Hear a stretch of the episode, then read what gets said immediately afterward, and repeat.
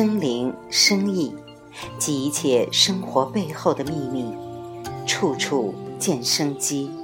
梁冬著，生之期，生生不息。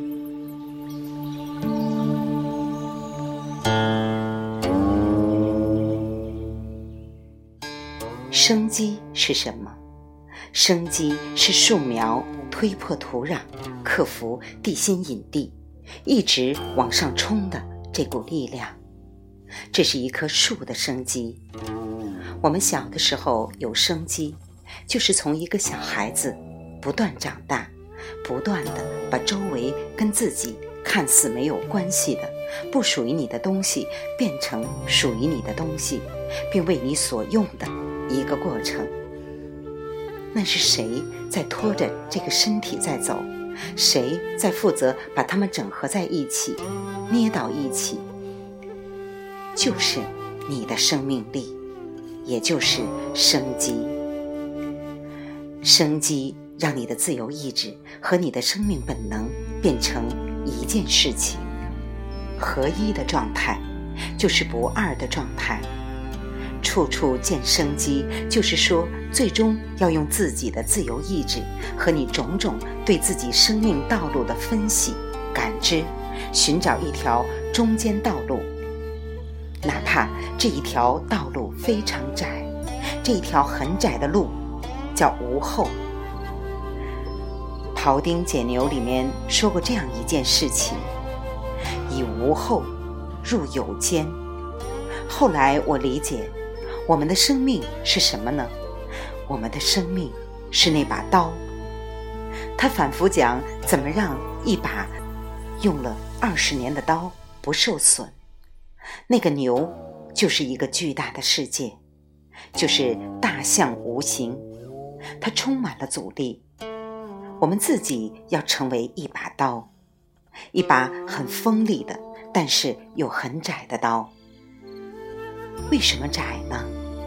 因为我们想做的和自己能做的，最后筛出来的那个生命的那条路，其实是很小很小的。这个叫无后，这个刀很薄，以无后入有间，这个间就是生命的缝隙当中推动，遇到困难也要动，但是不乱动，就等，就慢慢的寻找。寻找到那个缝，再往前推，最后能够不费力的把事干成。不管你是迈左脚还是迈右脚，目的不是迈脚，往前走才是最终目的。我自己每天在家里拜文殊菩萨，文殊菩萨是开智慧的。某种程度上，我们拜。是在做一个仪式，这个仪式是一个行为艺术。这个行为艺术在干什么呢？是告诉我们自己，让自己有智慧处理好业力和愿力的冲突，可以让自己善巧方便地推动自己生命，朝着一个更有效、更有序、更有趣、更高层次的方向上发展。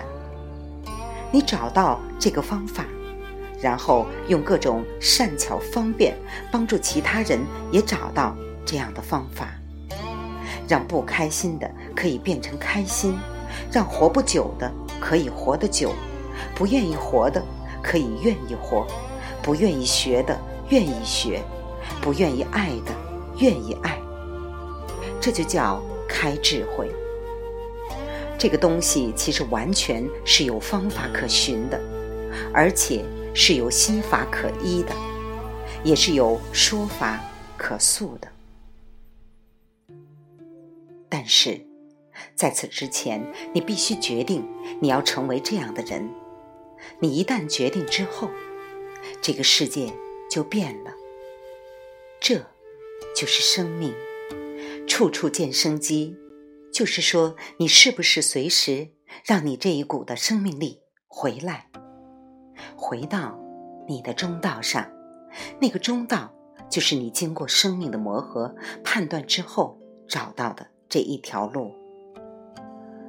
所以我为什么现在越来越想把这一本书出来呢？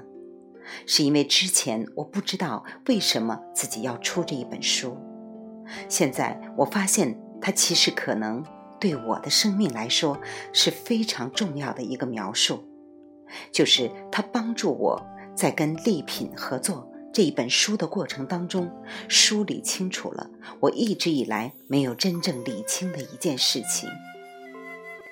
就是对于一个自由散漫的从射手座切向处女座的人生来说，我该怎么办？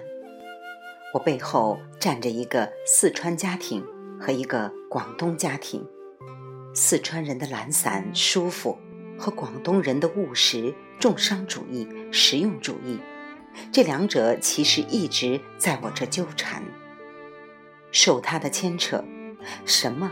叫做修齐治平，修身就是要修到把这两股力量合成一个。其实我们每个人身体里面住着一个爸爸和一个妈妈，是谁在协调他们两个的关系呢？是谁把它们捏到一块儿，变成和而不同的呢？但一个生命一旦形成之后，就变成一种共同意志，这个共同意志就具有很强的适应性，也有很强的自由生长性。它就像一个公司里面很多的联合创始人，经过了四五年的打拼、磨合、争斗、分歧、妥协，最后找到一个既属于他们又高于他们的一种共同理想。这种共同理想是可以消除彼此之间的分歧，推动这个组织的进步。国家也需要这样的碰撞之后，找到一条这样的道路。个人、组织和国家，甚至到地球的生态，都是这样。